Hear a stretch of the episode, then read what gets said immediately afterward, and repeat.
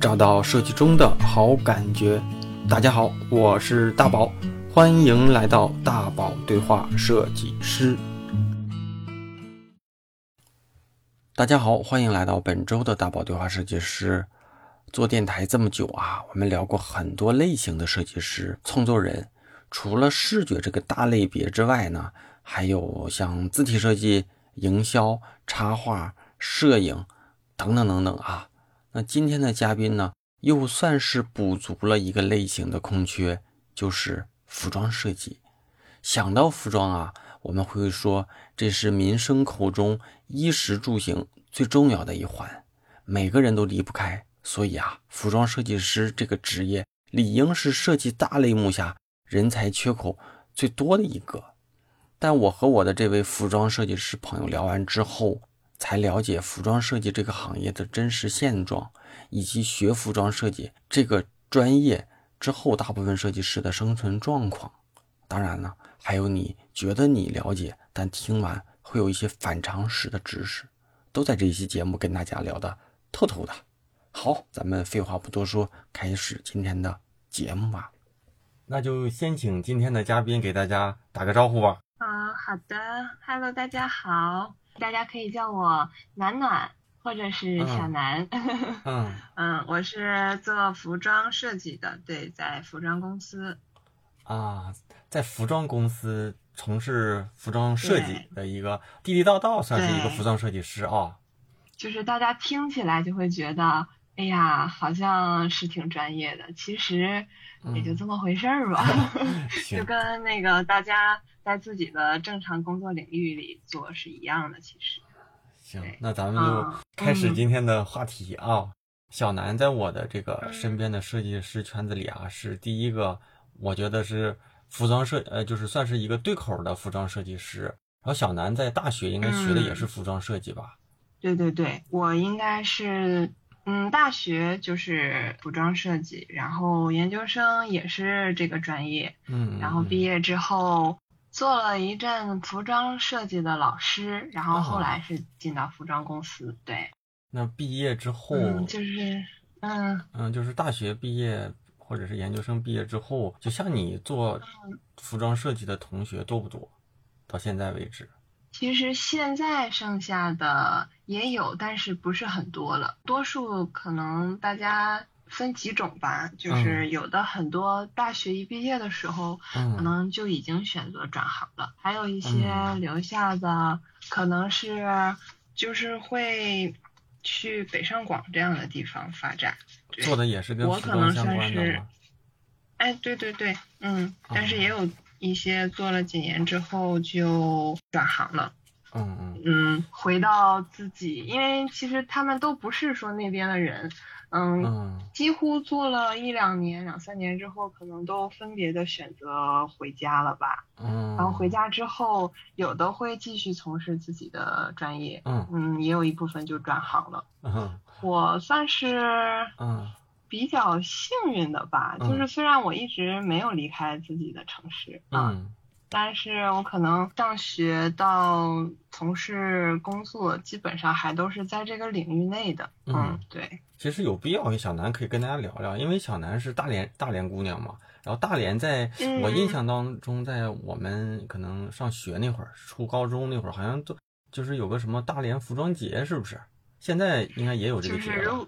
如果是。啊，对，有如果是东北人的话，应该都还觉得大连还算是比较时尚一些的，因为其实服装这个东西还是分区域感吧。对对对。就很多，对对对，就是很多这个东西相对来说，嗯，南方会更前沿一些，不管是它的流行元素还是流行的节奏，都要比这边要快一些。但是北方城市来说，大连。是一个就是比较好穿的那么一个城市，嗯，就是很多时候大家会发现，就是不见得城市有多么发达，但是每个人好像都比较喜欢，就是各种打扮自己，用本土的话叫比较浪。嗯，我不知道你听没听过这个词儿？我怎么可能？就是很没听过呢。你那也说浪吗？嗯。对，然后大连对会有会有这么一个嗯，相对来说吧，有一个服装节，就还会让人觉得有一些时尚的元素和气息。嗯，现在也会有，现在服装节会保留，然后渐渐的会，呃，就是衍生出一些大连时装周。啊，嗯，也是尽量的对，因为这个城市可能一开始想把服装作为一个名牌，它现在也是想继续延续嘛。嗯，会还是会延续一些这些服装的一些标志。行，咱们铺设了一简简单单铺设一个背景之后啊，咱开始聊一点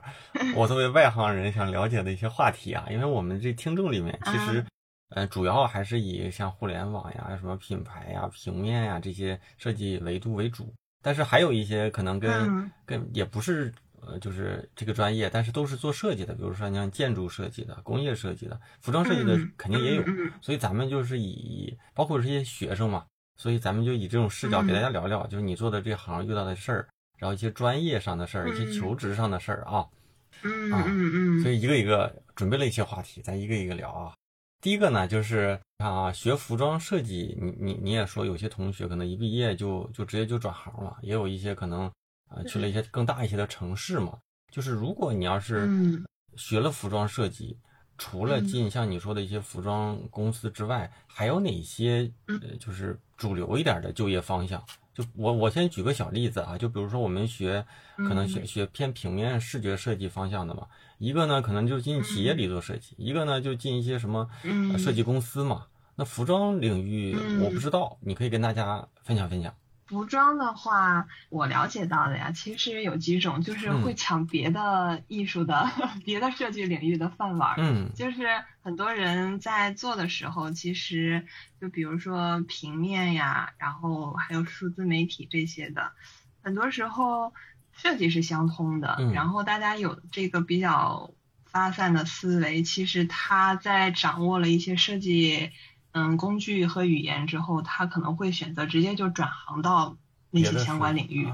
就是对对对。还有一些呢，就是他还是想以服装为基础的那种。嗯，我不知道你有没有听过，就是形象设计这样的。呃，当然听过了。那个有点跟化妆、什么发型、配饰搭配那些相关一些对对对对。嗯。其实我们如果说专业上的话，会分的比较细。嗯。我们。在入学之后会有一些做形象设计的专业，就很多形象设计的他可能会进入，就是咱们最最直白的说，学摄影的会进影楼，那那些就是他们也会选择从跟妆做起呀，有一些可能会去，呃，跟剧组，嗯，就是对这些是是他们一些领域的选择，可能对很多服装设计也会选择这些。嗯，就是跟到一些更大的地方，就是不是在企业里，而是一些像咱们所谓的圈子里了。嗯，还有就很多大家会用自己的就是服装专业和素养做一些销售类的啊，就是很多企业可能会。招聘一些有关形象和宣传这样的岗位，嗯，然后我知道的是，很多服装的可能会以自己这个专业为跳板，就是在没有就是这个专业背景下，但是他们可能会比较喜欢，就是有点审美的这样的人来做他们的岗位，嗯，会是一些。再就是说，其实如果。嗯，要进的话就不是很容易，其他了就相对来说就是比较专业，因为并不像很多企业它不需要，不是像说每个企业都会需要有平面设计的去给你做这种广告的，对吧？那不是每个企业都需要有人去给你设计服装的，对对对。所以其实进到比较大的那种国企呀或者什么的，以你的专业背景其实是挺难的。嗯，就感觉像服装设计，整个在市场上的这种人才的缺口就不像我们这种专业的那么多哈，就整个人才的这种需求量好像哈。对，因为它的专业局限性就是比较小，因为它就是需要企业对口。嗯嗯嗯。你就很难，嗯，因为很多就是大家能想到的，就肯定会是要到服装公司，对吧？嗯，但是并不是服装公司时时刻刻都需要设计，因为服装公司去培养一个设计人员，它是需要一个挺长时间的积累的，嗯，它不可能很快的去更新，所以挺多就是刚毕业没有经验的人，其实是挺迷茫，也挺不容易找到很跟自己专业很对口的工作的。这个是我自己毕业之后。才深切体会到的，就是在上学的时候并不觉得，大家都会常说什么衣食住行呀，那衣还排第一，永远都不能少呢。对。但是找起工作来就真的不是这样。对。就会发现，还是我曾经有一段时间就会觉得，哎呀，都是学设计的，这服装设计挺难呀。你看人家说转行就转行，因为他们找一个落脚的企业很容易，嗯，因为那个企业可能会需要他们的专业去支持，嗯。但是像这种服装，它听起来很大，但其实是很小的，就很多企业是用不到你的。嗯，那学服装设计，就包括说，嗯，这种呃城市会有一些差异吗？就比如说我们做互联网，可能北京啊、深圳啊、杭州啊，对吧？就就可能再就是像上海、广州，我不知道，就是学服装设计，未来你想从事这个职业的话，有没有哪些比较适合的城市？有啊有啊，其实这个东西，这个服装还是挺有地域性的吧，它是一个因素。就是我刚才也说，相对来说，南方会比较前沿一些。南方指的具体是哪哪些省啊？南方的话，相对来说，广州、上海、杭州，对，就是会比较多。因为服装这个东西，它还是依依附于原材料的嘛，就是对纺织品。类比较发达的地方，你首先你就占了一个地利的因素。嗯。嗯，因为很多时候你在做开发，就比如说最简单一个例子，嗯，同样是做一件衣服的开发，我们有了想法之后，嗯，就需要去广州那边去寻我们需要的面料、辅料。但是他们如果在当地的话，可能有一个想法，就是直接就可以到市场上去抓去拿，或者是他们直接在那里就就可以产生了。从时间成本上，人家就比我们节省了好多。嗯，对。然后再就是对于一些新鲜元素，就是前流，就是比较这个潮流的东西的接受的这个快慢程度吧。嗯，大家会发现，就是实体店铺。对于衣服的更新，就是说，哎，都是这个品牌，为什么？嗯，比如说上海的店有，然后咱们大连的店就没有呢？其实它是更新也会根据地域的，就有的时候你季节不一样。嗯，当我们现在比如说七八月份，我们这里就是感觉还有一点凉爽了，但是可能南方还依依然很热。嗯，但是当我们这儿已经很冷的时候，人家那边还是很温暖。对吧？就是你有季节差异的时候，你在上款上新的时候也是不一样的，所以这个地域差是有影响的。从你开发到你生产到你最后上店，它都是有一一系列影响的。嗯，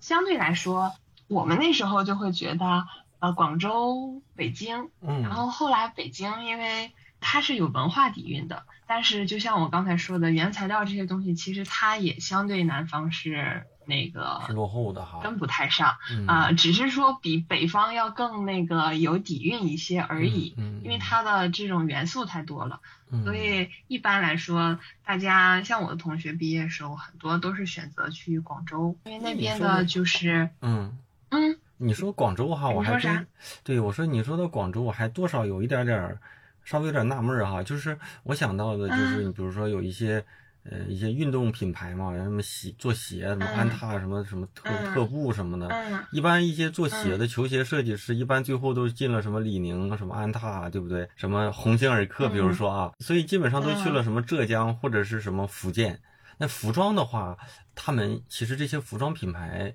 你你的意思就是说，还是都是广广广东的多呗？哎，这个其实分时间段，就是刚改革开放的时候，因为深圳、广州那边其实这种东西进入的很快，而且他们出的也很快，所以那个地方刚一开始产生的时候，就是人家是以咱们所谓的批发销售为主，嗯，就是嗯，并没有太多的大，就是咱们说本土的品牌，嗯，现在其实如果说想做。品牌的话，可能杭州、上海会要比广州那边更好一些，因为他们是在就是每个地域的着重点不太一样啊。嗯，广州呃，可能就是我刚才说的，他们各个的档口，人家主要是面辅料，然后做批发。嗯，然后上海还有杭州，现在就可能在是做自己的原创品牌啊，这样的比较多。对，我也感觉是这样。包括说有些品牌可能都是从淘宝店做起来的哈，到最后对，就变成独立现在很多那种都属于那种，嗯，像他们就是应该，如果淘宝大家喜欢买那种设计师款，发现几乎都是杭州那种呃那种预定，对吧？啊，他会先那个对，先先抛图，然后有一些可能样衣的款，然后把这个抛在网上。会看有多少人去下单，再根据这个单快速的制作返单，然后再发货这样的。其实那种预售是他们嗯很多这种品牌的，就是小小设计师品牌的这种销售模式。嗯，行，讲到这了哈，咱就开始聊点我们觉得专业点的话题了啊。其实想问几个吧，比如说，我记得当时跟那个汽车设计师在聊，其实一款汽车，我们今年发布的汽车，新款汽车，基本上它的那个设计周期是五年，就是五年前它已经设计好了，这五年就是一些对吧，一些周期。那一个服装从你们设计一款到最后上架，这个周期大概在多少？就是大众一些的服装，大众一些的服装，其实这个也是在一直在变化的，就是。对于我现在的工作，其实分两种，因为我可能有一部分会负责外销的服装设计出款，有一部分是负责我们自己的自主品牌这样的，嗯，就是他们的时间节点是不一样的。就是老外们通常他们在做开发，就是还是那种模式，通常他们会提前一年，啊啊啊，对，就是比如说现在很多外国的品牌。先已经，咱们现在是二一年，他们已经在二做二二秋冬的，就是开发了，对，就是国内这边呢，相对来说，以前也是在效仿国外的这种模式，但发现可能跟我们自己的实际情况其实不太相符，所以很多大家就把周期缩短了，因为很多时候你按照他那个模式来的话，你这衣服可能就过时或者是不太这个应景了，嗯，所以现在国内的很多。嗯嗯，它就是会半年或者更更很多那种品牌，它是以快返为主的，就是快销售的，他们都是三个月或者是一个月。嗯。啊，对，这个就是看你的品牌是什么样的定位，你针对的销售方式是什么样的，它就是都不一样的。嗯。那再再聊一个啊，就是就比如比如说吧，比如说像咱们就你们是内行嘛，我们是外行，我们可能看到网上一什么一条牛仔裤，呃，可能多则七八百或者一千多，便宜的两三百，然后我们觉得两三百的够便宜了嘛？就是你可以给我们简单说一说，比如说我们日常穿着的这些衣服，就是就是你们看来大概的成本大概都是在多少？就比如说。像优衣库，就比如说吧，我举几个具体啊，比如说像优衣库那种 T 恤衫，什么七十九、九十九的，其实你们看，其实它大概成本是在多少？就这些面料材质，你正常的一个，然后还有一些，比如说什么羽绒服啊什么的，能不能给我们？嗯，我我这样理解是关于成本的问题吧？啊，没事没事，就是关于成本的问题，其实它是跟你的数量嗯成正比的，对，就是咱们说同等的面料，就是和款式，嗯嗯，你要看你是就是在哪里加工生产，然后首先你要看你的数量，就是因为你如果是一百件起和一千件起，嗯，它们中间的。就是这个价钱肯定是不一样的，嗯，啊，肯定应该会差三，对，那量大的肯定就会这个，因为你中间会少去，呃，就讲一个呃小的例子，就比如说它那个面料呀，正常生产可能，嗯，它是需要进缸去染色，它这个一缸呢一进去就是一千米。如果你只要一百件，你肯定是用不了一千米的料，嗯，对吧？所以人家要就要单独的给你开一缸，会要从中收取你呃，比如说二百块钱的缸费，嗯，那你这个二百块钱你就要归到你的成本里边，对吧？如果你的量已经达到了它一缸的这个面料，那他就可以把你的缸费给省掉了，所以你的成本就是少就比别人少了二百。嗯，然后你买一百米和你买一千米，它会给你的底价也是不一样的，那成本当中又出现了差距。嗯然后你生产的地方不一样，就比如说我在北方，就是相对来说想去做针织类的东西，嗯你北方太不擅长了，嗯我就没有优势，嗯，我需要到南方去找厂。嗯，那在这过程中产生的运费还有种种的，那又是一部分成本。但南方这边我可能就直接省掉了这部分。所以我觉得这么解释的话，你就会 发现，就一件衣服，它不光说它真的是，它它它面料可能是一样一样的，但是它嗯。中间环节差很多，所以就是嗯，这个我倒是也理解在价格上啊会。差。这个嗯。就是跟我们，比如说嗯我们做一个，就这这大家都知道，就比如说一个月饼吧，月饼盒啊，这个盒也是，你有你的嗯。工艺不一样，材质不一样，数量不一样，啊，嗯什么起订量啊，什么嗯开机，这这也这也是，其实也是。其实我是想说，嗯比如说哈，像你们专业的人哈，然后你们看到的东西和我们看到的东西，可能我不知道眼中是不是会不一样。就比如说我们普通人看到一个衣服啊，这个衣服呃特别好看，嗯才嗯面料也还不错啊，一看啊才八百块钱，但是你们可能专业的人一嗯看，这个是什么什么名字的材质。啊，这个这个成本什么嗯五十，然后这个这个，然后最后算下来，这个东西就一百五的东西，我自己都能搞一件儿。大家就会就衡量这值还是不值？对我我对我我不知道会不会你们这种专业的，就是这个会会会这么看，嗯就是算来算去，你说这东西其实就是五十块钱的东西，他他们卖八百，老百姓还觉得挺便宜，会不会有有的时候会有这种判断的方式？还是说你们也其实也嗯愿意买的时候，尤其是女生嘛，也是看好不好看，嗯 会不就是不不太会考虑这些问题了？这个是这样的，其实有很多，就比如嗯说，如果是品牌的话，那你不得不否认，就是这里边是有品牌效应的呀。嗯那你说你随便没有任何一个，我就淘宝的一个款的话，我二百来块钱，嗯，我觉得算一算 OK 呀。虽然它成本可能咱们说就是根本就没有达到这些，但是我要想你要你要让我自己做，嗯那我自己得不得买料子？我得不得去那个什么？嗯我买料子和他买料子肯定不是一个钱呀。我觉得我买料子的钱可能在一顿功夫折腾，我觉得都超过他定的那个价了，我觉得没必要呀。嗯，但是如果说那个就是比较贵的衣服，那我这时候就会要看一下它的嗯面料材质，然后做工就是款式是不是我很喜欢的，其实也会衡量。嗯嗯嗯嗯，不是，我觉得一千以内的相对来说差的不是很大的，我啊自己个人而言我是都可以接受的。嗯就是如果说是品牌的话，那就自己会看；如果是那种大牌子的话，就自己还有精力和兴趣的话，可能会搞一搞，就是觉得我可以自己扒个板呀，做一下呀。嗯那如果嗯，对对对，会其实会考虑这种东西，因为嗯。但是不不常用，嗯。因为也觉得啊够不上。嗯。因为很多时候对这些东西就非常热爱的那种，可能会时不时给自己做两声，嗯。但大部分时间我觉得还是跟大家是一样的，只不过我们可能更多了解了，哎，这个衣服，嗯，其实用不上这些，嗯。啊、那对，像你们日常穿的衣服啊，日常穿的衣服里嗯。是自己公司品牌的多，还是还是还是买的多？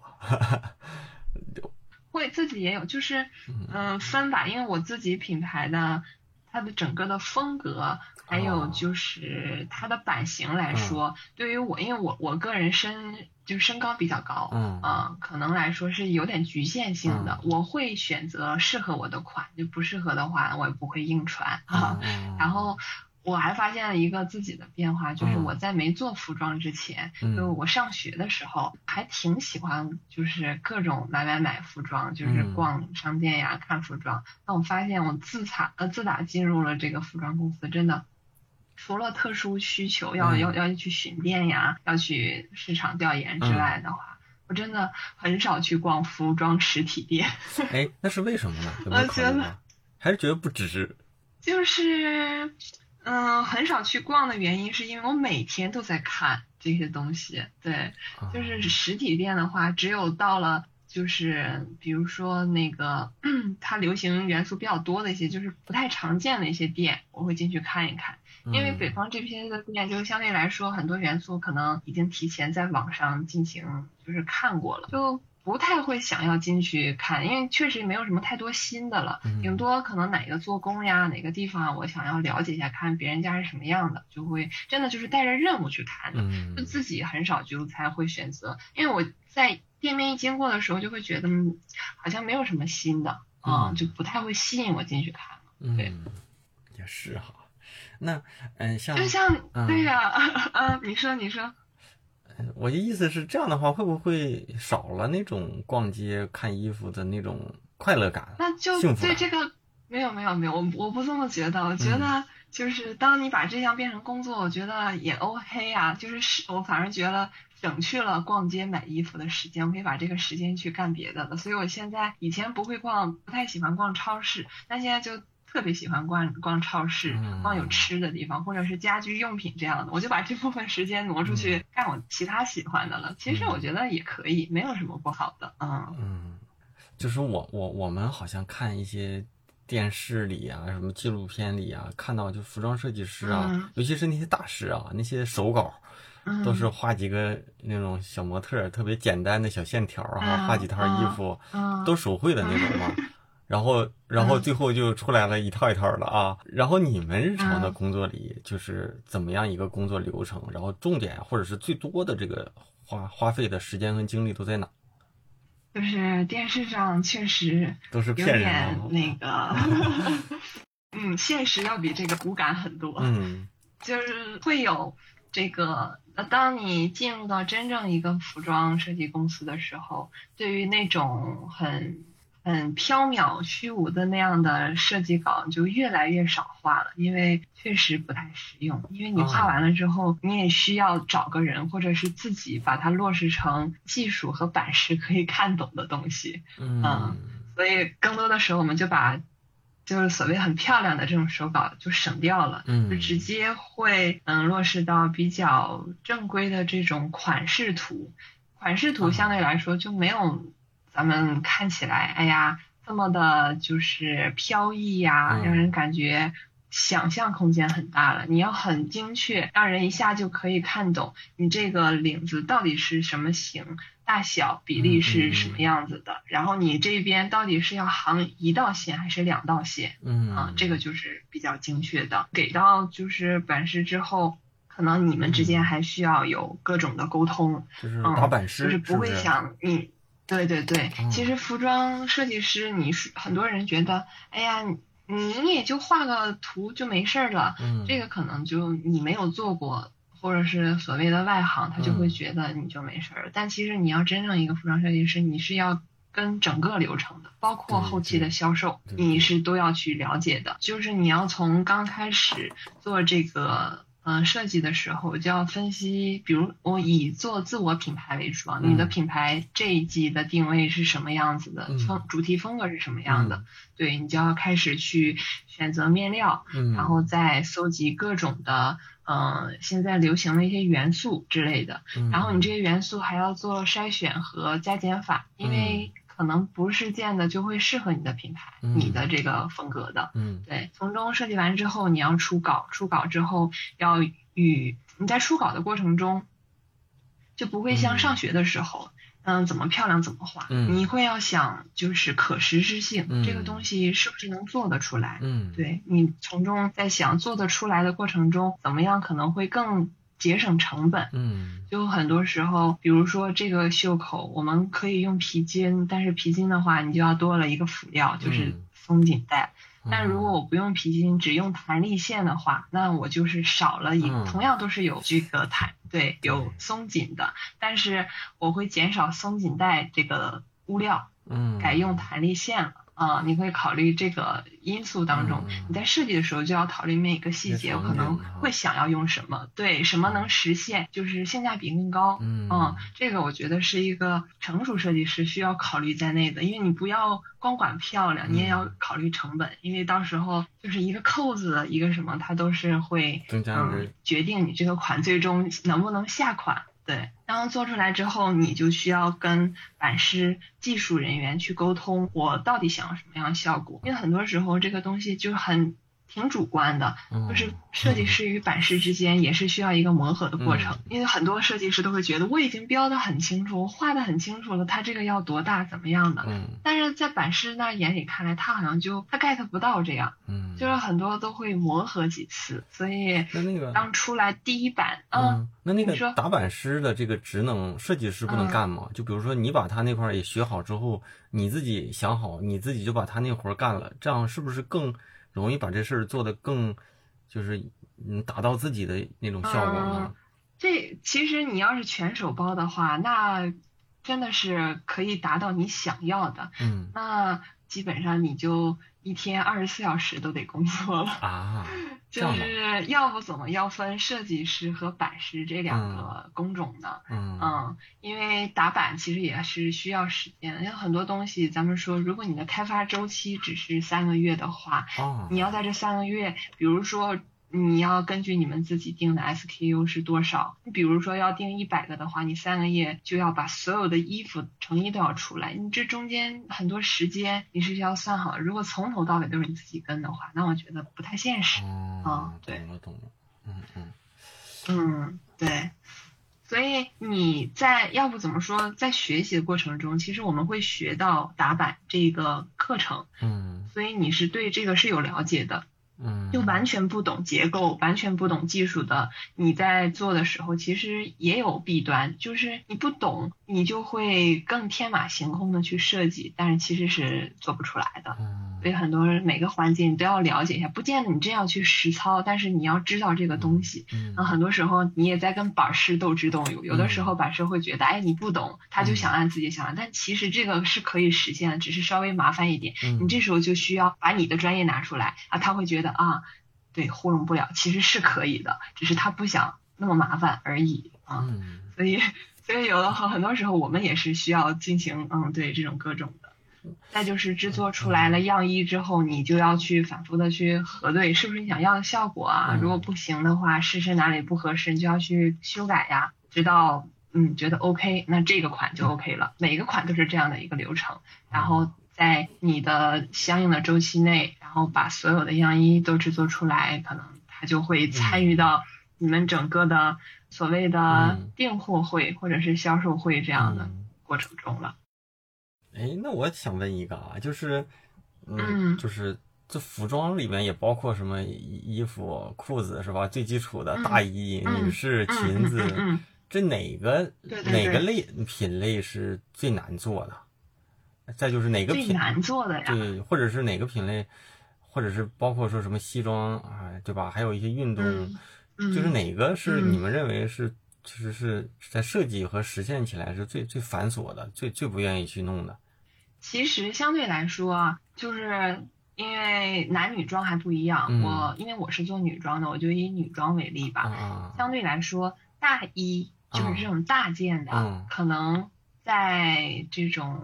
各种制作来说的话。更容易一些，容易操作实践的是，因为其实很多大件它更讲究一些功能性，嗯，然后还有就是在款式细节变化上，其实并没有那么的繁琐。就是以我们的为例来说，但是很多人在买小件儿的时候，就比如说一个衬衫呀，这个一个裙子呀，他会考虑你这个衬衫是不是太普通。你这个裙子会不会太普通？但是没有人会说，哎，你这个大衣是不是太普通？而考虑要不要买。呃，我不知道你会不会这么样想。所以就是很多时候，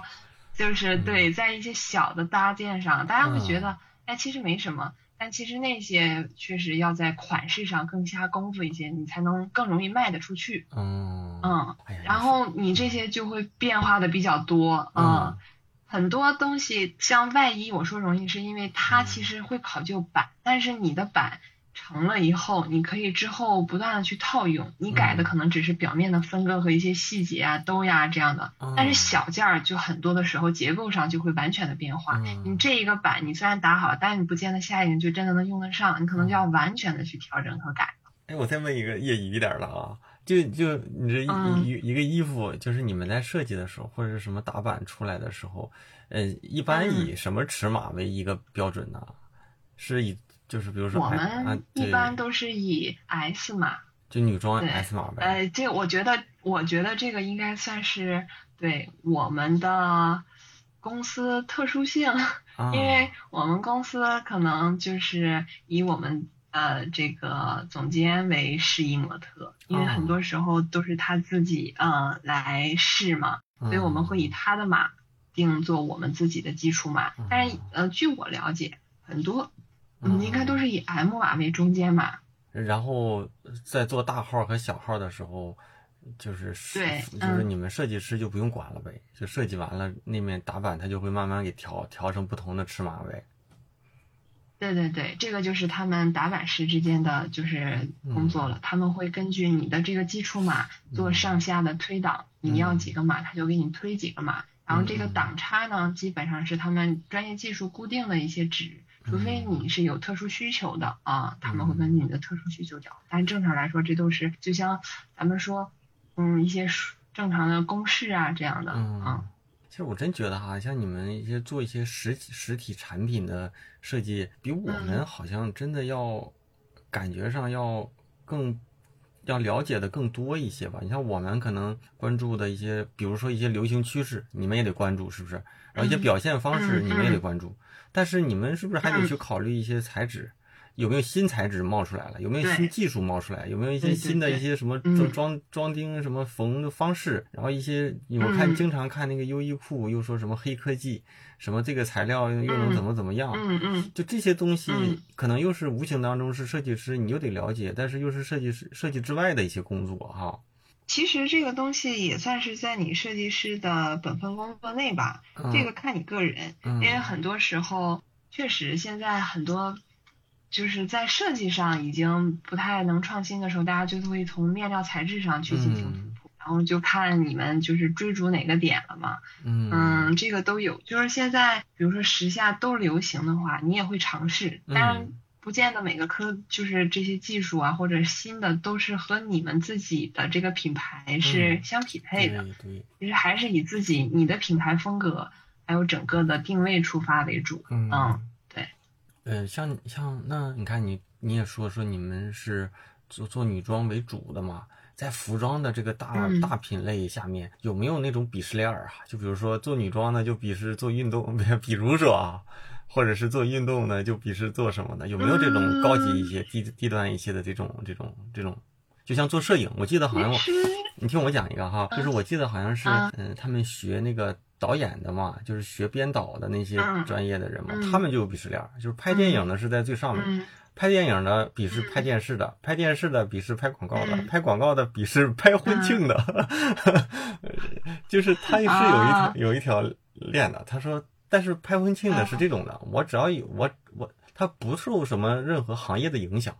就只要有人结婚，我就能接到活儿。我这我想赚点钱，赚个几千万把块的，我就能接到。但是导演那种的，你有时候就接不着，所以就是他们就会有一套。对，我不知道你们做服装的会不会有这样的，相对来说有一些那种哪个领域是你们都想去试试，或者觉得那个是最牛逼的，比如说给一些什么时尚奢侈品呢，还是那种还是怎么样的？我们其实还好吧，其实我们工嗯就是服装类嘛，现在大致就分两种嘛，一种是给人代加工，一种是自己原创，嗯，就是这几种。原创呢肯定会觉得我们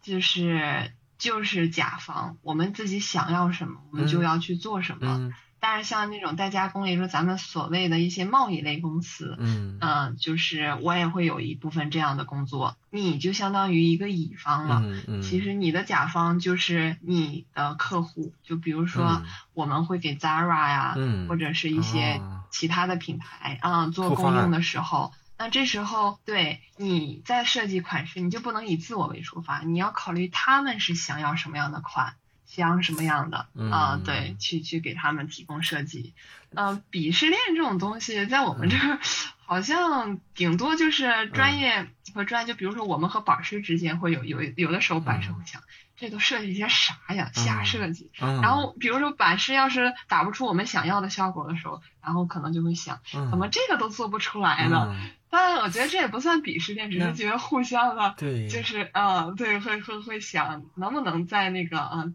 进步一点，那你这有点像我们跟技术，我们想做一个图，最后实现嘛，就是跑到手机里面的一些效果嘛。是是是一个一个道理。但是是这样的，比如嗯说哈，你看啊，嗯，就像像互联网吧，它会分什么？比如说我是做游戏设计的，那有的是说我是做嗯 B 端的，就给企业做一些系统的；嗯有的是我是做一些呃嗯社交的；有的是我做电商的。嗯那像你，比如说嗯你是专门，我不知道你们会不会这么分哈？比如说你是专门做连衣裙的，他是专门做裤子的，呃，他是专门做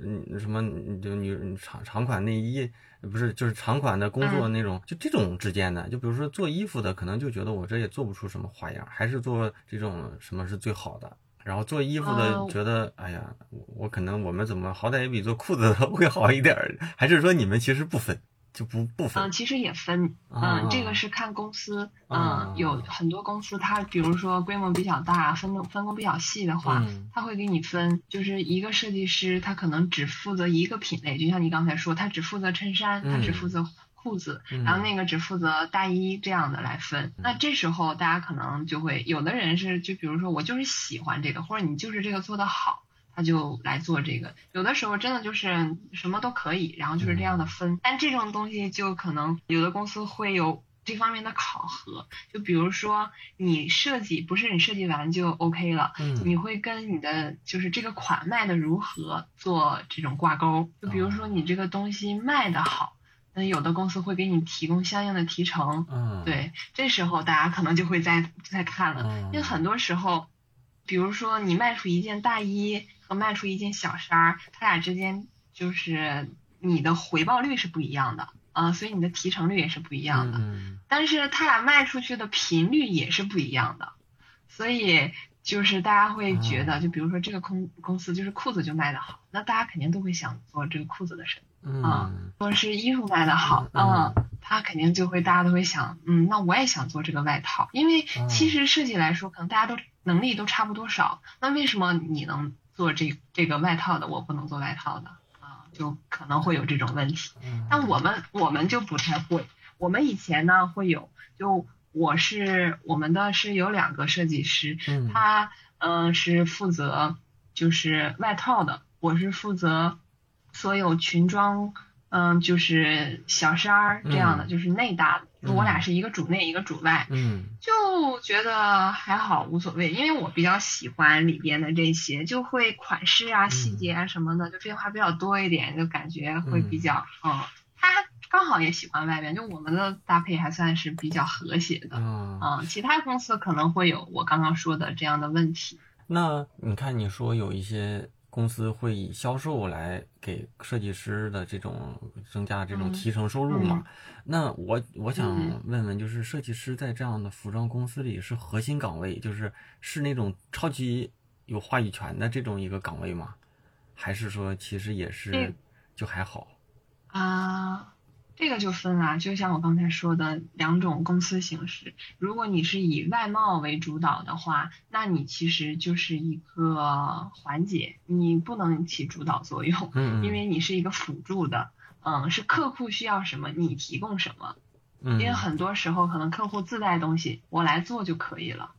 但如果你是一个做自主品牌设计的话，嗯那相对来说你可能话语权更多一些，因为就是你们公司、你们的这个品牌想要什么样的风格定位，都是以从设计这个模块里出发的，所以嗯你算是在一个核心的啊、对这个位置。哦那你觉得服装、一款服装的成功，它就是就是你说它的核心的成功要素是是是设计本身吗？还是说它的比如说它的一些材质，还是说它的品牌经营？你要说是综合吧，如果要是就像有一些企业，它不是有一些企业，它根本其实就是一个就是就说是广告公司，它其实主要是经营它的嗯。品牌，剩下的都甩出去。嗯。大家认的都是认它的这嗯。个牌子，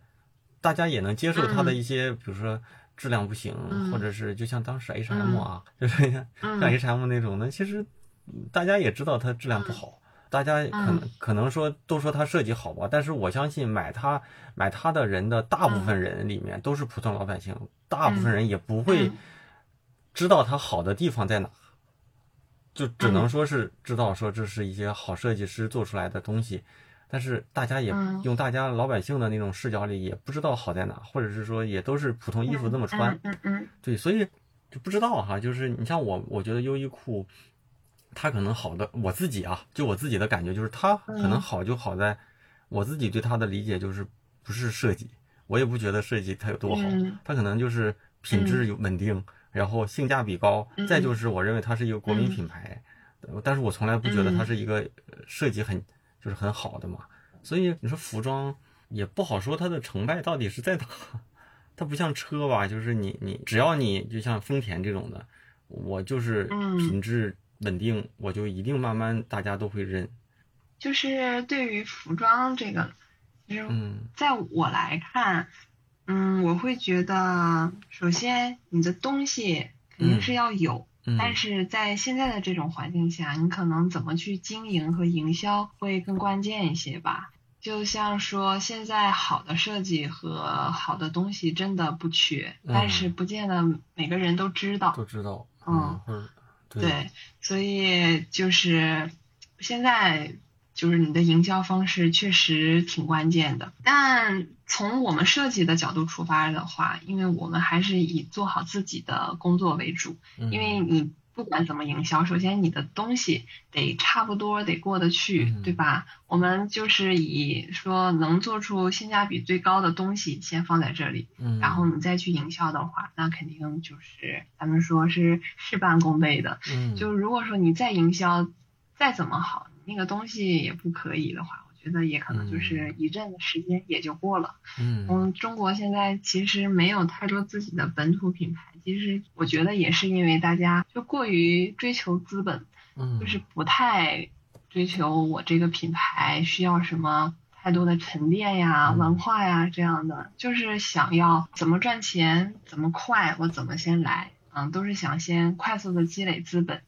但是。嗯，我了解到的，其实周围还是有很多，就是对服装还是很有热情的人。他们的目标还是想做一个可以长久的这种，就是国内的咱们自己的这种品牌。嗯。那我觉得是是个很漫长的路，但我们还是要努力吧。嗯。你说的自主品牌哈，我突然想到，就是之前嘛，就之前看过，我应该是看过两个印象比较深刻的纪录片，一个就是。三宅一生的一个纪录片，然后一个就是王大仁的一个纪录片，就是那会儿他可能跟优衣库合作，我就想了解了解这个华人什么天才设计师，然后嗯。就是好像这些设计师都有一段在法国，包括山本耀司他的书我我也看过，基本上都有在法国待过多少年，然后办过什么展，然后最后怎么怎么样认可了，得到什么西方的认可，怎么怎么样啊？就是就是你说想成为所谓的这种时尚的这种。国际时尚的这种设计师，是不是这都是一个必经之路？还是说那是那个年代的一个方式？现在不一定。就是这不见得说是必经之路，因为也有很多设计师他不是从法国走出来的。但是你如果在那里镀过金，嗯，那肯定会多一个背书和背景，就是你更占了一个这种地利的因素。就毕竟会觉得法国啊。大家会觉得那是一个就是时尚的那种发源地，就很多东西，嗯，就你可能一个法国人你在做设计和一个中国人在做设计，人家会自然会觉得，嗯，法国的那个应该不错，因为他那儿就盛产那个出那个，会有这种就是定向思维的感觉。嗯，现在我觉得就是很多好的不见得真的去过那儿，但是去过确实是个加分项。然后就像。地域这种东西，我觉得很多东西确实你你得看过和没看过也是不一样的。那眼界这个东西，嗯，还是要有的。就是所以很多时候可能设计做一做，大家就会比较就是很局限。这时候我不知道你是不是这样啊？我我经常就是我们做一做就会觉得，哎，好像感觉不行，不能。对，不能在这儿原地，得要出去走走，就会有这种想法，就会突然间觉得，好像现在很多节奏都已经荡下来了，就有点不太对，需要再再找点这种新的元素来刺激一下自己。但这时候就可能，哪怕出去逛逛面料市场，看看新的这种东西，都会觉得，嗯，突然间哎，有点这种迸发的感觉了。或去看看画展呀，这样的就也会。有一点这种新的灵感和新的创作的这种激情，然后再回来，嗯，会觉得嗯，今天可以再画两个款，就是会有这种想法，嗯嗯，那我我再问一个比较迷的问题啊，就是我我我反正我我感觉，哎，这么说起来还有点不太。我爸还是个裁缝，但我自己觉得我对服装这块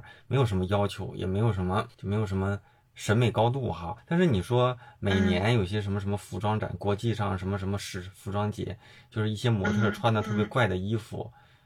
我我感觉我看不出里面的好。那你们你们专业人士会觉得那个东西，某些大师出的东西就真觉得就牛逼吗？还是说那东西也是都是忽悠？我我有很多时候我也看不懂，对吧？我们还互相吐槽，就是说妈呀，是我们老了吗？这是什么玩意儿？这是乱弄，真的有点 get 不到。对对对，但是我觉得可能学过艺术和设计的人，通常也是比较包容的，就是你看不懂，但是我会觉得这个东西允许它存在，因为它。可能会有人就是会喜欢这种风格吧，只是他没有在我的点上而已。我看这些东西，我只会去摄取我喜欢的点，我我觉得很好看的东西，我会把它就是保存起来或者记录下来，然后到时候嗯在需要运用的时候，我会就是自动的就跳出来这些。那剩下那些我就觉得嗯 OK，它可以存在，但是它不是我的审美点，我我就会这么想，对。就是我在想，是不是因为嗯，他们需要去制造一些概念，然后这些东西呢又没有一些衡量的标准，就会让一些外行人，呃，无法去评价他的东西好不好。然后，但是呢，又有一些话题，然后这些东西如果碰巧和哪一些什么关联上了，大家就会去解读嘛，就像有一些所谓行为艺术哈去解读。但是大部分，反正我我就不知道这些东西真的能穿出来吗？或者是说，即便它是一些实验性的东西吧。它离生活太太远了，它好像也没有什么，就是最后的一个落地价值，所以我们也不敢评价，但是我们也看不懂，所以不知道专业人士能不能看得懂。你你说的其实很有道理，就是很多像这种秀呀，它真的就是提供给大家一个概念，嗯，就是真的很多 T 台的东西，大家都觉得那能穿出去吗？确实穿不出去。但是它上面的有一些流行的元素和点，可能就是会引领接下来一年、两年、三年的时尚。大家可能会觉得啊，好像这个事还可以这样做，它不见得全都采纳。就很多时候能走上 T 台的，可能就是夸张的。那我们可能就会有，就是像，嗯，你是做服装的话，你可能就会从中觉得这个点是可以的，但是我不能做那么夸张，我会把它做的更成衣化一些。然后呈现给市场，嗯，是这样的，因为你是需要不断的去改变的。有的时候大家会觉得这个衣服怎么一成不变，但其实又会觉得这个衣服流行一圈又流行回来了。但是流行回来的和就是十几年前、二十几年前还是稍稍有点差异的。其实就是这样，就是很多时候都是，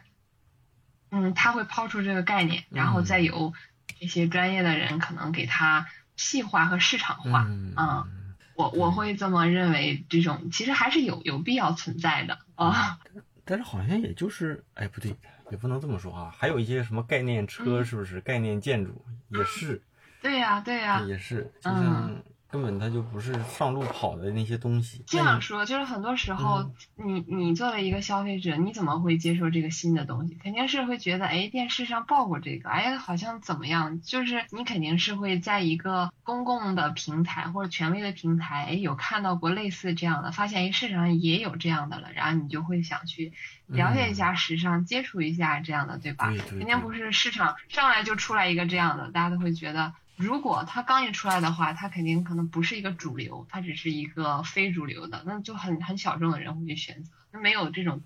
大众或者比较高的平台去推它的话，可能它就流行不起来了。但如果它出，它先有这种比较就是权威的平台去宣传这种东西，然后市场又匹配出这种东西之后，那渐渐的这种非主流就转化成了主流，就被如果被多数人接受的话，那它就由非主流转变成了主流。然后就会流行起来一阵儿，嗯，我就会是怎么认为？我是觉得这个艺术其实没有什么对与错，就是由小众的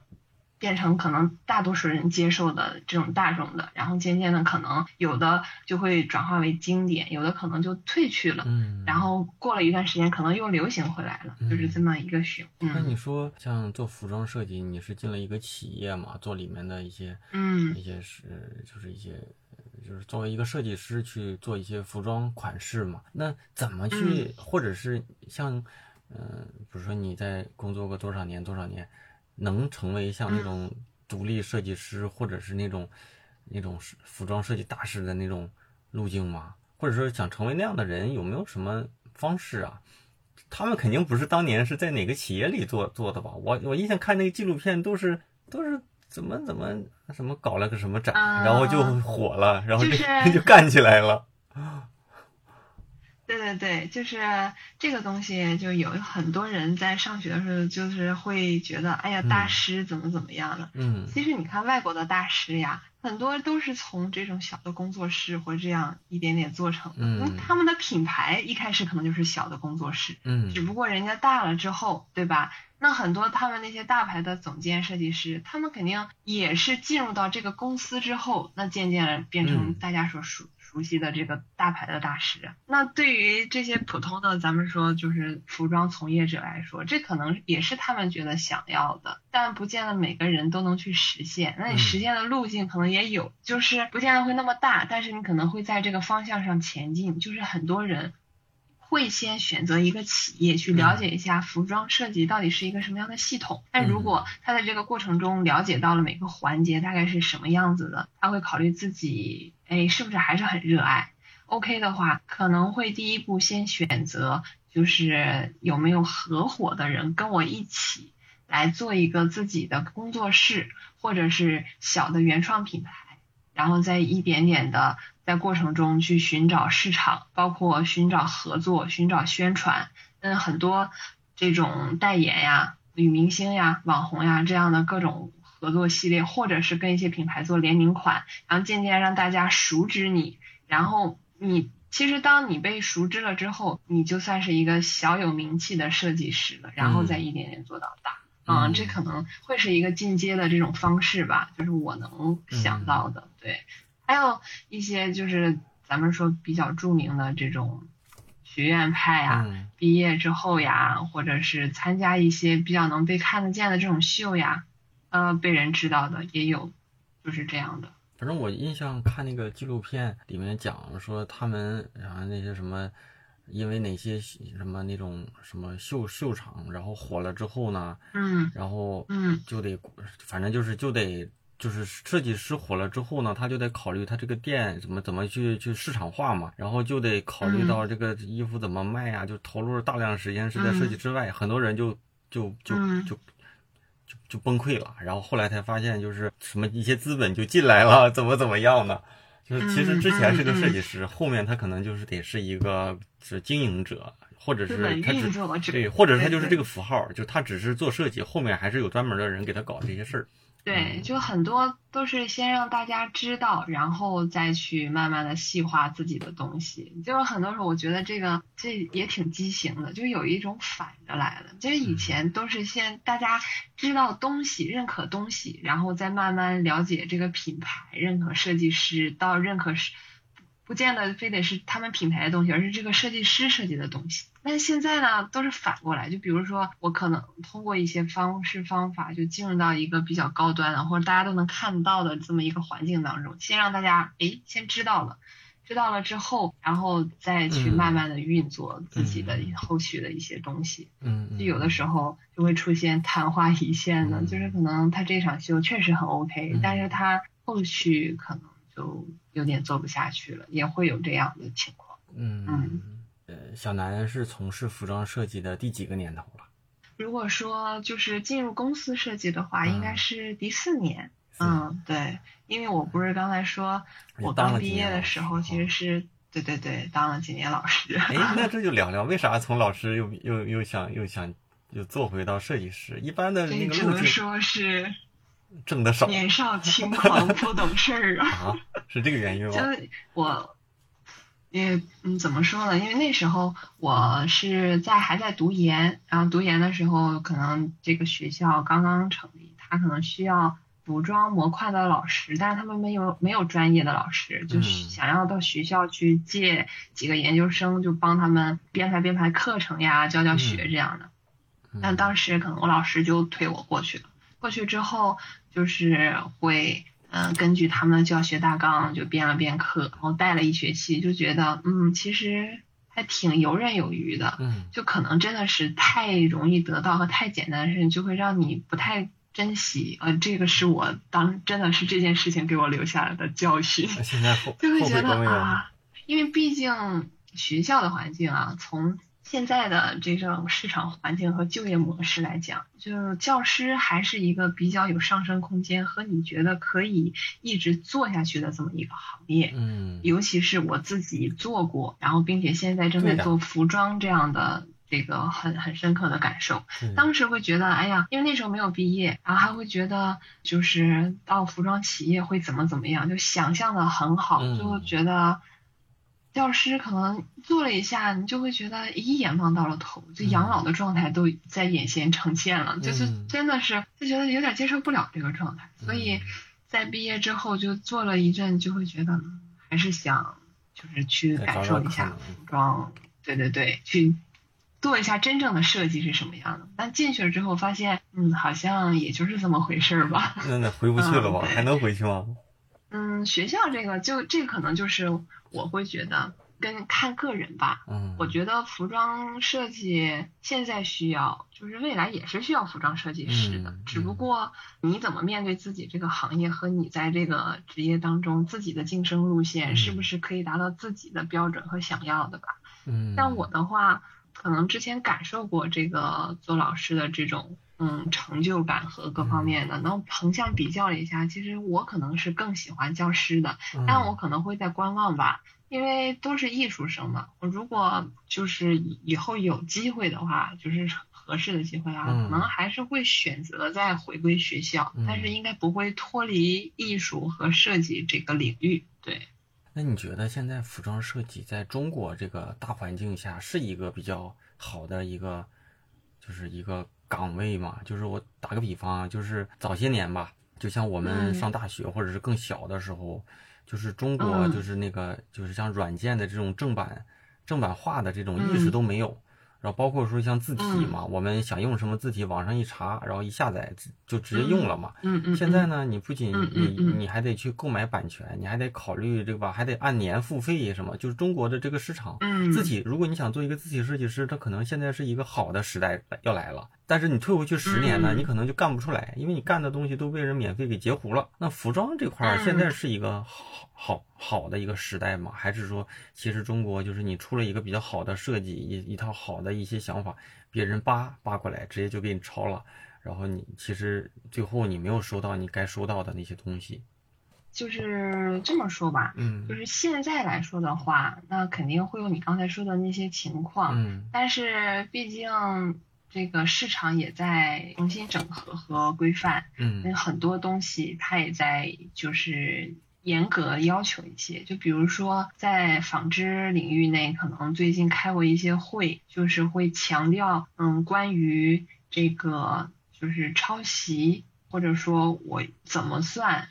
这个款就是抄袭了，它会有一些明令的标准，然后包括你对专利的申请。这个专利不光说什么，就比如说这个面料，这个纱线，正常纱线可能咱们说十字纺，就是咱们是一个竖的，一个横的这样的。我可能是一个特殊纱线，是目前商场就是市场上没有的话，嗯我立马就把它注册为专利。那以后有人只要用的话，没有经过我的允许，那就属于盗版。就是它会有现在渐渐的像这种，就是嗯，咱们说就是行业内的准则和这个基础在在渐渐的完善，就这种会好起来。服装，就是我，那你觉得现在是一个拐点的阶段吗？就是它它是一个慢慢嗯，我觉得没有没有没有到拐点，它真的嗯是一个很慢慢的这种对。对，我就觉得也是。像我是我是从小都觉得服装从来都不是一个热门的行业，嗯，就是热门的专业。就我高中要考大学的时候，其实嗯有一个设计专业是特别热门，就是环艺设计。嗯因为那时候可能跟市场环境有关系，就很刚，就是大家各种开楼盘呀，然后这样那样的，就是城市建设呀，所以就是这个专业真的很火，因为需求人员很大，就需求量很大。嗯，但现在就变得饱和了。那服装呢，是从我自己有印象以来，我就觉得它一直都属于一个被需要，但是又不是强烈需要的这样一个状态的一个专业，所以肯定是要有这种专业的从业者的，但他可能不是不是像大家所说那种很朝阳的产业，嗯，但是它会一直在存在，因为大家不可能不穿衣服，你只要穿衣服，他就要有这个职业。那现在对于现在这个市场环境，相对来说比以前有很多人会去从事这个专业，嗯。是因为他可能更好的去上手和操作了，因为以前大家觉得只有公司才能做服装，但是现在你可能有三两个人，我有点资源，我就可以开始搞起来了。嗯啊，所以可能现在做服装的人会更多一些，就是大家做的可能不是服装，有很多人可能觉得，嗯，做的更多是自己的想法。嗯。哎，说了这么多哈，咱们最后啊，最后收个尾，升华一下。那个小南就给，就是因为我们这听众里面嘛，就是一定有一些可能想做服装设计的同学，尤其是一些女同学，我觉得多一些。就是给这些想踏入这个行业里、领域里，甚至说想去学这个专业的这个即将上大学学这个专业的一些学生，这种群体们一些小建议，或者是他们。作为一个过来人，给他们一些职业建议也好啊，一些入行建议也好，咱们作为这个最后的收尾吧。好的，其实建议谈不上，只是作为一个过来人，就是谈论一下。我是觉得，嗯，就是做设计还是要就是尽量的保持自己的这种热爱，嗯，因为很多时候大家都知道，当自己喜欢的东西变成了工作之后，渐渐的就会失去那份热情，就好像觉得，哎呀，就就就差不多就得了。但是我觉得做设计真的不是，就很多时候，当你就荡下来的时候，你需要去重新点燃一下自己。就是你还对这个，就是你还是想做它的话，你就尽量的让自己是有饱满热情去做这个东西。因为确实像我刚才说，嗯，它不见得会是很朝阳，但是它一直是被需求的。你只要是想做，其实就是会有市场的。嗯，包括现在就是很多人都会选择去自己经营一个自己的嗯小小的工作室呀，面对不同的客户呀，就是会被不同的地方所需求吧。就是你是会有用武之地的，只要你是有这个热爱、有这个想法，你也愿意去做的话，嗯，其实做服装还是挺 OK 的，至少你可以满是很多设计行业里面比较容易就是。获取自我成就感和让自己有这种小小幸福感的一个行业，嗯，一个职业，我是这样觉得。所以喜欢的还是要继续喜欢，加油。说的真好，是有一种一种老师的感觉啊，王老师。哎别别别别别别。节目听完了，我是大宝啊。除了节目里跟嘉宾聊到相关的话题之外，你还有什么对服装行业的迷思？也欢迎写到留言区，也许我们的嘉宾就会给你做做解答跟回复。啊，我觉得我们广大的听众里啊，一定是人才济济，也欢迎大家踊跃的推荐或是自荐来跟我聊聊你或你身边优秀的前辈朋友所从事的设计领域，以及那些我们还不太了解的或是精彩。或是深刻的设计故事。好，那咱们继续邀请大家加入我的微信听众群啊！进群呢，还是那句话，不麻烦，就是在我的公众号“大宝频道”里回复“群”啊，应该就能收到相应的加群方式。那我会把大家加入我的这个微信听众群里，也会定期的在群里给大家冒个泡啊，时不时的给大家同步一下节目的嘉宾信息呀。活动啊，以及有的没的，我觉得可以分享的一切的东西啊。总之呢，这是我们听众的大本营。那还有一个我更重要的个人的圈子，也是我设置了暗号才能够加入的，就是知识星球。那这些年呢，我一直坚信的观念就是，这个时代最好的投资就是增加自己的竞争力。那这一两年来啊，我在星球里给大家做了很多专业的、深入的答疑。大家关心的问题呢，和我认为对大家有帮助的观点跟知识，我都在星球里给大家每日的更新。专业类的提问跟答疑，我主要还是还都是在我的星球里作答，因为这个产品啊，能够沉淀过往所有的内容，所以无论你什么时候加入，也都没有错过，因为你都能看到第一天起我给大家做出的答疑，还有大家提出的那些深刻的，我认为比较好的问题吧。近期呢，站酷的人气设计师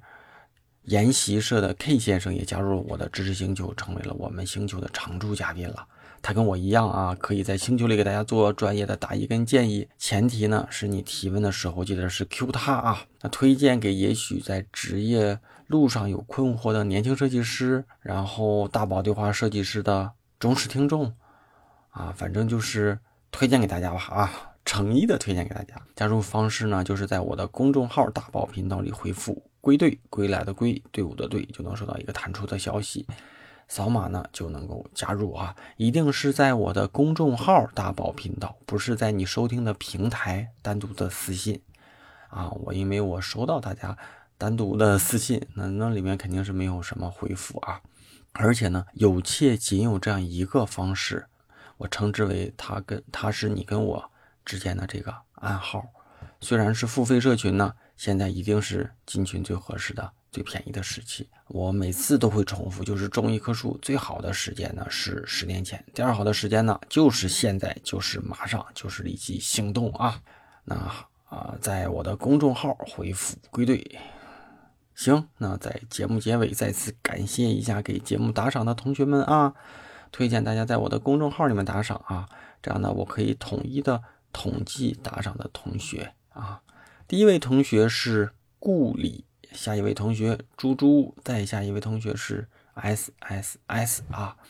下一位同学思华啊，思想的思，华仔的华啊，再下一位就是我们的老朋友铁瓷八大名和东隅一世两位小兄弟啊。节目也就到这了，欢迎大家在你收听的平台里跟留言与我互动啊。那每一次节目的更新都离不开大家的持续不断的支持。也欢迎大家，感谢大家的一直的捧场，咱们就下周三晚上的十点钟左右，网易云音乐、喜马拉雅、站酷啊，站酷好像没有了，蜻蜓、苹果播客等主流的音频平台会同步的更新啊，咱们就下周三再见吧啊，拜拜。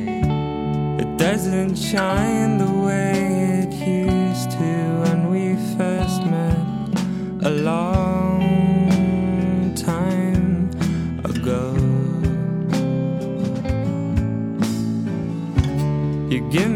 kisses when you leave me, girl. Am I supposed to feel bitter?